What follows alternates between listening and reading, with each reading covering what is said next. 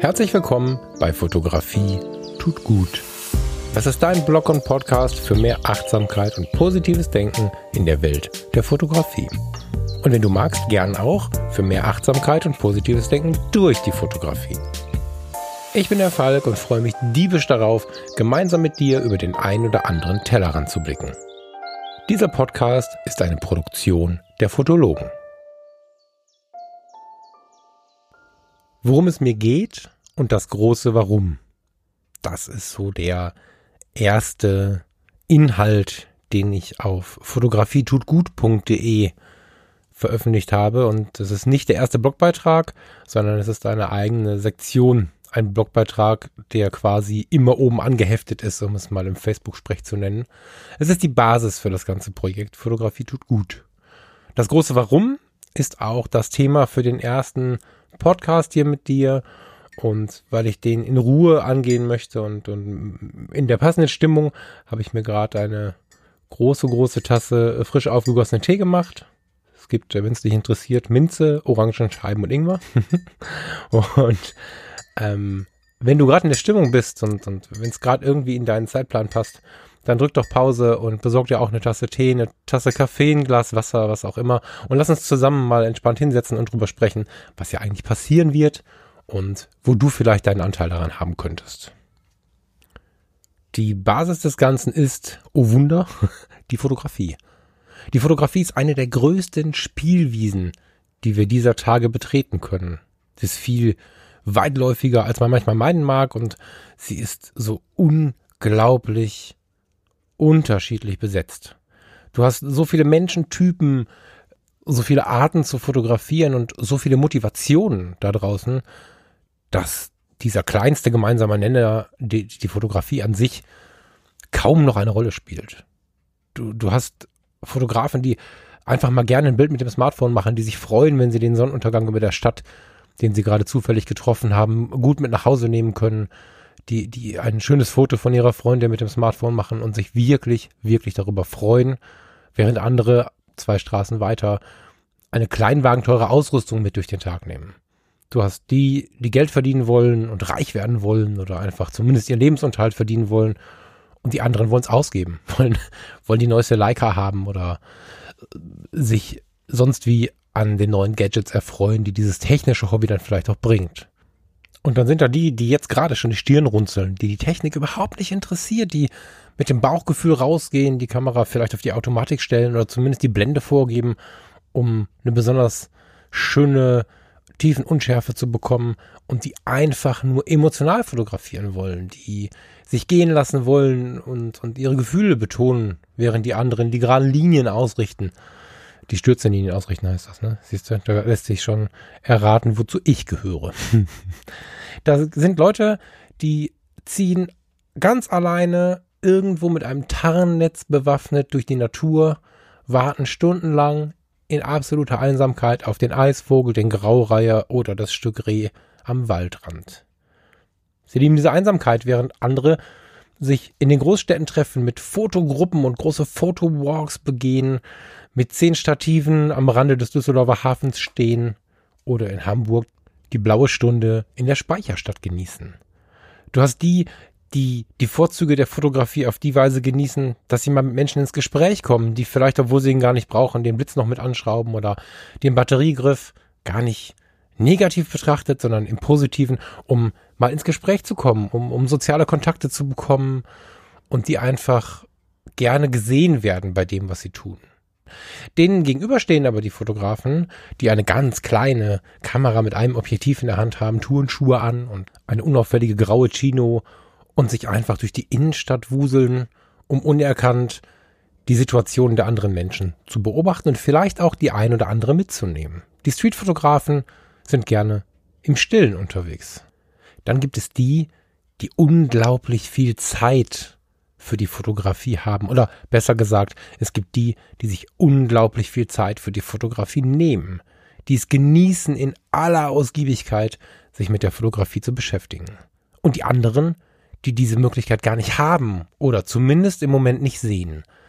Junge Väter oder Mütter, die vielleicht sogar auch noch im Job sind, zwei Kinder haben und so gerade eben den Alltag geregelt bekommen, die sich dann aber beim Besuch des örtlichen Zoos oder bei einem Halbtagesausflug ans Meer unglaublich darüber freuen, ihre Kamera mal auszupacken.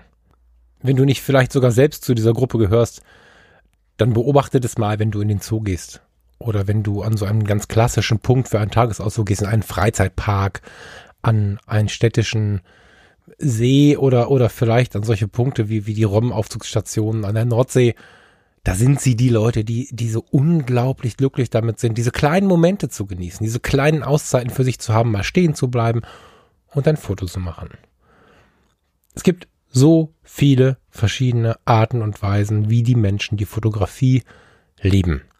Und so unterschiedlich das alles ist, haben sie doch oft eines gemeinsam. Ah, vielleicht auch zwei Sachen. Einmal die Fotografie an sich und den Glauben, anders als die anderen zu sein. Da hat die Fotografie, wie in anderen Stellen auch, Parallelen zur Musik wenn es darum geht, welche Musik wir hören oder auch welche Musik wir spielen, dann stellt sich ganz oft die Frage, wohin gehören wir jetzt? Welchem Genre gehören wir an? Welches Genre hören wir? Welches Genre spielen wir?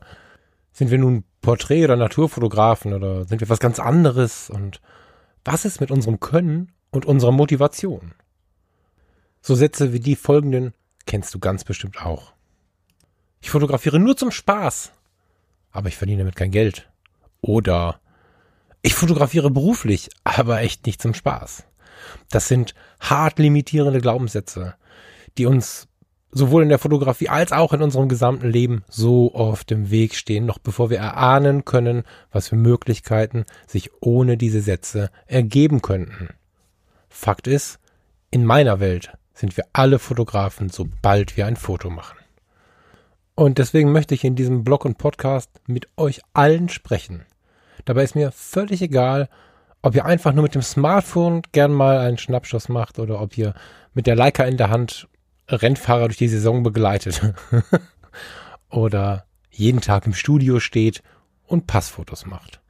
Lasst uns gegenseitig kleine Leiterchen anreichen, um gemeinsam über den Tellerrand des anderen zu blicken. Lasst uns als Hobbyfotografen schauen, was die Berufsfotografen machen und lass uns als Berufsfotografen auch mal wieder interessiert zu den Hobbyisten blicken. Lasst uns als Urbexer mal darüber nachdenken oder mit anderen darüber sprechen, was der Reiz an der Porträtfotografie ist und lasst uns als Porträtfotografen einfach mal in den Wald gehen und eine Situation ohne Menschen fotografieren. Und all das bietet schon so viele Möglichkeiten. Die Fotografie ist so, so unglaublich voller Möglichkeiten. Aber dennoch ist das erst der Anfang von dem, was ich eigentlich sagen möchte, denn die Fotografie kann so unglaublich viel mehr als all das. Meine persönliche Verbindung zur Fotografie beschreibe ich seit vielen, vielen Jahren sehr gerne als große Leidenschaft. Es ist meine große Leidenschaft. Das ist ein sehr bequemer Begriff und dummerweise habe ich dann vor ein paar Jahren festgestellt, es ist auch ein Begriff, der dir wenig Halt gibt, wenn du dich mal in Frage stellst. Weil die große Leidenschaft, das sagt ja alles. Und wenn du mal zweifelst, gar nichts. Was ist also die Essenz? Was ist das, was am Ende übrig bleibt? Genau diese Frage beschäftigt mich jetzt schon einige Jahre beinahe täglich. Einmal auf meiner persönlichen Reise auf dem Weg zu mehr Zufriedenheit und Selbstverwirklichung als Fotograf, aber ganz besonders auch auf meinem Weg zu mehr Zufriedenheit und Selbstverwirklichung als Mensch im Allgemeinen. Ich beschäftige mich schon lange mit meinem Inneren, mit Persönlichkeitsentwicklung und mit dem, womit wir Menschen zufrieden und glücklich sein können, weil wir ja nur dieses eine Leben haben. Und deswegen stelle ich mir immer wieder die Frage, was ist die Essenz aus den Dingen, die ich lebe? Wir alle belegen auch schon in frühen Jahren ein spannendes Portfolio an verschiedenen Rollen und Tätigkeiten in unserem Leben. Ich möchte dich einladen, da mal drüber nachzudenken, jetzt so ganz gezielt darüber nachzudenken, was da alles zusammenkommt. Wenn du die Zeit hast, jetzt oder später, dann nimm dir mal ein Blatt Papier und schreib in einer ruhigen Minute deine Rollen und deine Tätigkeiten zusammen, die du schon im Leben getan hast, belegt hast oder auch im Moment belegst. Das macht echt was mit dir und deinem Spiegel, da mal das gesamte Portfolio anzuschauen.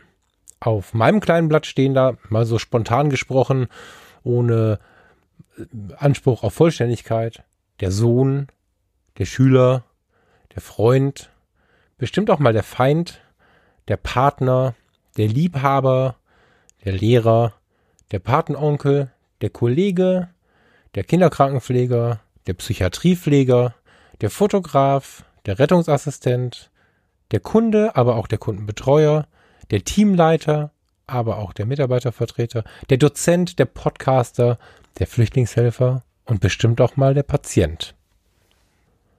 Einige davon gehören einfach zu bestimmten Lebensphasen, die kommen und gehen wieder vorbei. Andere liegen in der Natur des Lebens, wie du die Rolle des Sohnes oder die des Kunden automatisch bekommst. Was ist aber das, was bleibt? Was ist die Essenz? Was ist das große Warum? Und mal abgesehen davon, dass ich der festen Überzeugung bin, dass alles, was Liebe ist, bleibt, ist meine Konstante die Rolle des Fotografen. Als ich neun Jahre alt war, habe ich meine ersten Fotos mit der analogen Spiegelreflexkamera meines Vaters gemacht. Und seither habe ich so unfassbar viel mit und durch die Fotografie erlebt, dass ich es hier in einer Episode nicht zusammentragen kann. Aktiv wie passiv hat sie mir wahrscheinlich sogar schon ein bisschen das Leben gerettet. Nein, Klartext, sie hat mir das Leben gerettet. Und jetzt fragst du dich vielleicht, in welchem Genre ich unterwegs bin. Das habe ich mich auch immer wieder gefragt. Und da ist da wieder der oben beschriebene Wunsch nach Einordnung. Und wenn ich das versuche, dann muss ich darüber nachdenken, was habe ich denn schon getan als Fotograf? Ich habe schon allein im Wald gelegen, unter Tannenzweigen und auf den Wolf gewartet. Andererseits habe ich aber auch schon mit schicken Schuhen im Düsseldorfer Hafen gestanden und die wilde Architektur fotografiert. Ich hatte wundervolle, lebendige Momente mit tollen Menschen vor der Kamera in der Porträtfotografie. Ganz tiefe und glückliche, vielleicht auch schon mal ganz melancholische Momente. Und auf der anderen Seite hatte ich schon die Tränen in den Augen, während ich eine Trauerfeier und eine Beerdigung fotografiert habe. Da waren Hochzeiten, mit den verschiedensten Paaren und den verschiedensten Gesellschaften. Mit einer Currywurst im Vereinsheim oder mit der Jakobsmuschel im Schlosshotel. Es gab sogar Jahre, in denen ich gar nicht fotografiert habe. Da bin ich in Ausstellungen gegangen, habe große Bildbände studiert und versucht einfach mehr herauszubekommen über die Fotografie, ohne viel selbst hinausgegangen zu sein mit der Kamera in der Hand. Aber was jetzt mit meiner Profession? Was ist mit meiner Finanzierung des Ganzen? Also was ist meine Motivation und was ist der Nutzen für mich? Tja, mal gab es halt echt gutes Geld und an anderen Stellen gab es vielleicht nur mal einen warmen Händedruck. Mal gab es Karma-Punkte und inneren Frieden für das, was ich getan habe und mal einfach getrocknete Tränen oder die eigene Verarbeitung. Auch hier kann ich für mich keine eindeutige Zuordnung finden. Es ist für mich einfach nicht greifbar. Die konkrete Antwort habe ich nicht. Aber es gibt diesen einen Satz, der alles zusammenfasst, was mein Verhältnis zur Fotografie zu bieten hat. Fotografie tut gut. Seitdem ich diesen einen Satz als mein großes Warum für die Fotografie erkannt habe, für meine Fotografie erkannt habe, gibt es für mich fotografisch gesehen keinen Stress mehr. Ich muss nicht mehr das beste Foto für den Wettbewerb bei Instagram machen und muss auch nicht mehr den höchstmöglichen Gewinn aus dem nächsten Auftrag schlagen. Weil ich realisiert habe, dass die Fotografie für mich viel, viel mehr ist. Die Fotografie ist für mich Verarbeitung, Lebenshilfe, Zufriedenheit, Glück, Entspannung. Ich kann wahrscheinlich eine Stunde so weitermachen. Und wenn es dann passt und die Fotografie mir auch einen Auftrag gibt, der mir wiederum ein bisschen finanzielle Freiheit gibt, der mich reisen lässt, dann gerne, aber das ist nicht die einzige Motivation. Und das Ganze ist keine neue Idee. Das ist vielleicht eine Erkenntnis, aber keine neue Idee, denn angefangen hat das Ganze bereits bei meinem ersten Foto. Als Neunjähriger hat sie mir damals schon dabei geholfen, mir zu der Zeit völlig unverständliche Familientragödien zu verstehen. Ich habe mit meinem Vater an der innerdeutschen Grenze gestanden, an, an einem kleinen Fluss und da stand Achtung, Flussmitte Grenze, Schusswaffengebrauch. Und dann sind wir weitergewandert und es gab ein, eine weite Pferdekoppel und dahinter war so ein, so ein eigenartiger, plattgefahrener Bereich. Und dann habe ich meinen Vater gefragt, was ist das? Und dann sagte er, das ist der Todesstreifen. Wenn du darüber läufst oder von der anderen Seite zu uns laufen möchtest, dann läufst du auf eine Mine und dann bist du tot. Und dann habe ich da im Alter von neun Jahren gestanden Und endlich verstanden, warum meine so geliebten Tanten so selten zu Besuch kamen. Und eigentlich kamen sie oft, denn als Rentner durften sie ab und zu mal zur Familie reisen. Damals in der Deutschen Demokratischen Republik. Ich habe damals schon durch die Fotografie, weil an diesem Ort habe ich dann die ersten Fotos gemacht, die ersten Male von meinem Vater etwas erklärt bekommen, habe ich durch die Fotografie verarbeiten gelernt. Und später, mit 13, bin ich dann voller Liebeskummer weinend durch den Wald gegangen und habe den Weg fotografiert, den ich eigentlich nicht mehr alleine gehen wollte zu der Zeit. Ich habe mit Anfang 20 ebenfalls unter Tränen mit der frisch geerbten Kamera, der gleichen Kamera, derselben Kamera, mit der ich damals schon die Fotos an der Grenze gemacht habe, das Grab meines Vaters fotografiert und habe versucht, so seinen Verlust ein bisschen besser zu verarbeiten. Ich bin da nicht hingegangen und habe gesagt, ich verarbeite jetzt meinen Verlust, ich mache jetzt mal ein paar Fotos, sondern das war einfach so, dass ich dorthin gegangen bin, es hat mich dorthin gezogen und ich habe Fotos gemacht. Und ich bin nicht hingegangen und habe kurz dokumentiert, sondern ich habe Zeit verbracht mit der Fotografie bei meinem Vater. So. Und so und so ähnlich zog sich das durch meine späteren Jahre. Bis heute zieht es sich für mich so durch. Auf einen unschönen Tod in meinem Rettungswagen folgte nicht selten ein Tag mit der Kamera in der Hand. Ich war alleine mit der Kamera in der Hand am Meer, um zu verstehen, was da passiert ist, um durchzuatmen und um den Sinn wiederzufinden in all dem, was in unserem Leben so passiert. Mit 29 passierte dann das, womit ich niemals gerechnet habe. Ich bekam die Diagnose Krebs. Gerade noch der große Retter auf dem großen roten Auto mit den blauen Lampen, dem alle Platz gemacht haben, um dem anderen zu helfen, der dem nie etwas zustoßen wird. Kennst du dieses Gefühl, ach, ich bin bis jetzt immer nach Hause gekommen, mir passiert es nicht. Und dann sah ich die Diagnose selbst auf dem Ultraschallgerät meines Arztes. Er musste es mir nur noch mal erklären, weil ich es nicht glauben wollte, aber so wurde mir der Boden unter den Füßen weggerissen. Und was war es, was, was mich langsam wieder hat Vertrauen finden lassen, neben all den Ärzten und den tollen Krankenschwestern und neben meinen persönlichen Kontakten, die mir wirklich, wirklich geholfen haben? Es war wieder die Fotografie. Nach der Operation, ich konnte gerade wieder laufen, habe ich einen Fotokurs besucht. Einen Fotokurs für Naturfotografie. Wir saßen in einem Wolfsgehege, lernten viel über diese Tiere und ich habe wieder einmal gemerkt, wie nah die Fotografie am Leben ist. Und dann kam die Bestrahlung, das war keine schöne Zeit und währenddessen und besonders danach habe ich wieder Halt und Vertrauen gefunden, habe mich wiedergefunden und auch wieder ein Stück weit den Weg in die Welt hinein, indem ich viel Naturfotografie gemacht habe, viel mit langen Brennweiten im Busch saß und auf die Tiere gewartet habe, die ich ganz nebenbei während der Fotografie ganz neu kennengelernt habe. Obwohl ich ja als Förstersohn geboren bin, habe ich in dieser Zeit nochmal ganz neu die Natur kennengelernt wenn ich etwas fotografiere, ist es sowieso so, dass ich gerne wissen möchte, was ist es da gegenüber. Es reicht mir nicht zu erkennen, das ist ein Wolf, sondern ich möchte wissen, wie er lebt und bin dann über die Wolfsprojekte des NABU gestoßen, habe mich mit dem mehr beschäftigt.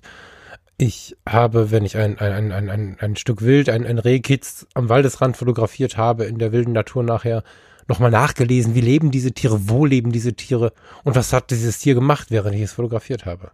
Ich habe eine ganz neue Bindung eingegangen zur Natur, zur Fotografie und ganz wichtig zu meinem Leben.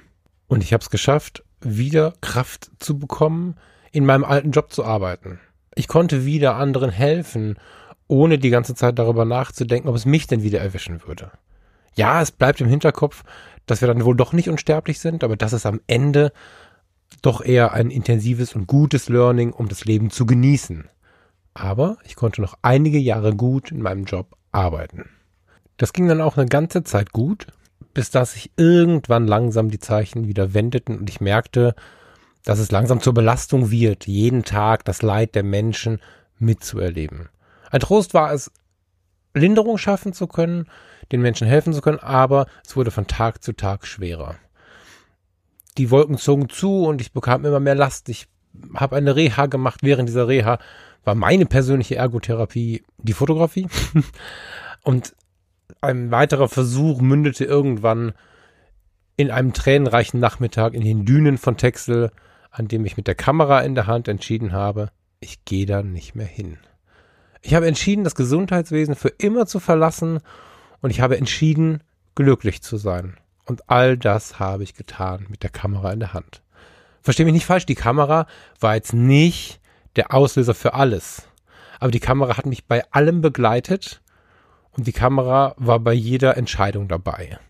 Und ich bin mir sehr sicher, dass die Kamera einen großen Anteil daran hatte, die Fotografie einen großen Anteil daran hatte, dass ich meine Wege gehen konnte, wie ich sie gegangen bin. Weil ich immer wieder in den Momenten, wo man mal ein bisschen runterkommen muss, wo man überlegen muss, in sich hineinspüren muss, durch die Fotografie eben diese Ruhe gefunden habe. Du sollst etwas Langsames tun, bevor du eine wichtige Entscheidung triffst. Das ist ein Zitat von einem meiner Lieblingsautoren, von Paulo Coelho, welches vielleicht ganz gut dazu passt, was die Fotografie macht, wenn du ihr ein bisschen Raum gibst. Insbesondere in schwierigen Zeiten oder in besonders guten Zeiten, in denen Dinge zu entscheiden sind oder die Frage ist, wer bin ich eigentlich? Mein großes Warum, diesen Blog und Podcast, dieses Projekt zu starten, ist die Erkenntnis, dass die Fotografie einen so unglaublich großen Einfluss auf unser Leben haben kann. Auf mein Leben hatte und weiterhin haben wird und auf dein Leben auch haben kann. Das ist mein, mein Traum und meine große Herzensangelegenheit, mit diesem Projekt den Menschen die positiven Effekte der Fotografie ein bisschen näher zu bringen und ein bisschen Werbung zu machen für mehr Achtsamkeit bei der Fotografie und für einen positiven Blick auf die Welt der Fotografie. Und wie es das Intro ja auch schon sagt, bin ich mir sehr, sehr, sehr sicher, dass wir auch einen positiveren Blick und einen achtsameren Blick auf unsere Welt bekommen können durch die Fotografie. Das wünsche ich mir so ein bisschen zu verbreiten, würde mich freuen, wenn du mir vielleicht dabei hilfst, im Kleinen, bei den Menschen, denen du begegnest, aber auch im Großen und vielleicht auch bei uns hier im Blog und Podcast, indem du ein bisschen mitmachst, indem du mitdiskutierst oder vielleicht sogar mal mit mir eine Sendung machst. Jetzt habe ich ganz viel davon erzählt, was die Fotografie für einen Einfluss auf unser Leben hat. Wie sie uns gut tut, wie sie uns in die Ruhe kommen lässt, wie sie uns verarbeiten hilft. Aber da ist noch eine ganz andere Position. Es ist nämlich so, dass du als Fotograf, wie ich als Fotograf, die große Chance haben, anderen Menschen zu helfen bei all diesen Dingen. Wenn du die Menschen vor deiner Kamera mal beobachtest, dann hilfst du diesen Leuten in vielen Punkten auch durch ihr Leben. Möchte es nicht verherrlichen, selbstverständlich macht ein gutes Foto noch lange keine Lebensrettung, aber es ist so, wenn sich beide Seiten darauf einlassen, dass eine intensive, nahe intime Hochzeitsreportage den Tag das Paar auch in 20 Jahren, wenn sie vielleicht an einer Schwelle stehen, wenn es ihnen vielleicht schlecht geht als Paar, nochmal Revue passieren lassen. Es erinnert sie unter Umständen an ihre Liebe. Ein Mensch, der sich selbst verloren hat oder noch nie gefunden hat, der auf der Suche nach sich selbst ist, kann unglaublich viel davon lernen, wenn du mit ihm hinausgehst und Fotos von ihm machst wenn es nicht nur, hey, stell dich mal dahin, grins, ich mach mal eben schnell ein Foto ist, sondern wenn du dich mit ihm beschäftigst und versuchst, sein Wesen auf ein Blatt Papier zu bringen. Da das auch eine meiner großen Leidenschaften ist, werden wir darüber nochmal in Ruhe reden. Jetzt möchte ich dir sagen, dass ich mich wirklich persönlich und tief auf die Zeit hier mit dir bei Fotografie tut gut freue und mich darauf freue, dass wir ein paar Episoden lang, ein paar Blogposts lang miteinander diesen Weg gehen. Vielleicht rühren wir ein bisschen zusammen die Werbetrommel für diese positive und schöne Art der Fotografie. Und wenn du möchtest, können wir auch gemeinsam mal was machen. Und jetzt ganz zum Schluss von dieser ersten Episode habe ich eine ganz konkrete Bitte an dich. Hilf mir, dieses Projekt zu verbreiten. Mein Herzenswunsch ist es, ganz viele Menschen davon zu begeistern, positiv auf die Welt der Fotografie zu blicken. Mit mehr Achtsamkeit auf die Welt der Fotografie zu blicken und im Umkehrschluss durch die Fotografie für sich diese Dinge zu entdecken. Das kannst du tun, indem du iTunes besuchst. Das ist ein super Move für alle Podcaster. Besuch iTunes und bewerte diesen Podcast. Mit jeder Bewertung wird dieser Podcast ein bisschen sichtbarer und ich werde die Bewertung lesen und freue mich natürlich im Nebeneffekt noch sehr über deine Worte. Komm zu Instagram oder zu Facebook, lass uns ein bisschen darüber diskutieren, was ich hier so erzählt habe und lass mal ein Like und ein Follow da. All diese Dinge führen dazu, dass man einen Podcast, einen Social Media Account besser sehen kann heute. Das war's für mich heute. Ich freue mich ganz wahnsinnig auf unsere gemeinsame Zeit und wünsche dir schöne Tage. Bis zur nächsten Episode. Dein Falk. PS, ich habe da noch was zu sagen. Postskriptum, das ist etwas, was ich schon immer verwende, was ich in meiner Jugend an meine Briefe angehängt habe und bis heute fällt mir auch in einer E-Mail in der Regel noch etwas ein, nachdem ich mich bereits verabschiedet habe. Genauso möchte ich es in diesem Podcast halten. Es wird immer etwas zu sagen geben, was vielleicht nicht direkt in den Inhalt der jeweiligen Episode passt.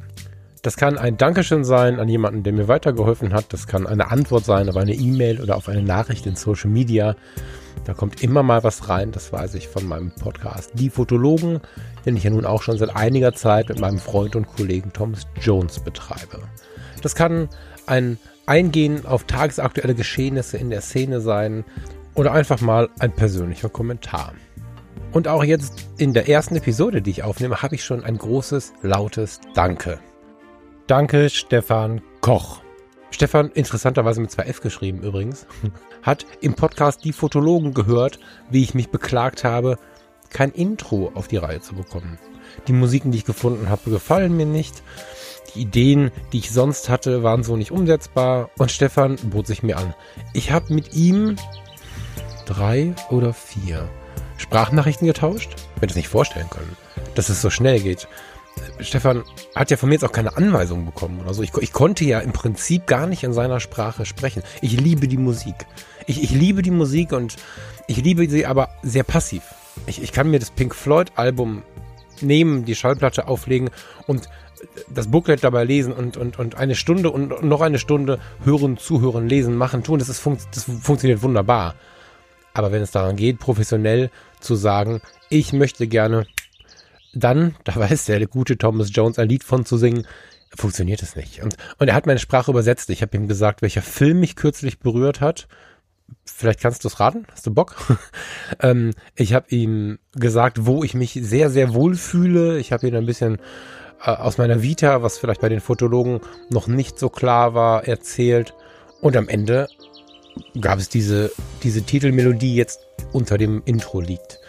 Das hat drei Tage gedauert. Drei Tage, in denen ich voll durchgearbeitet habe.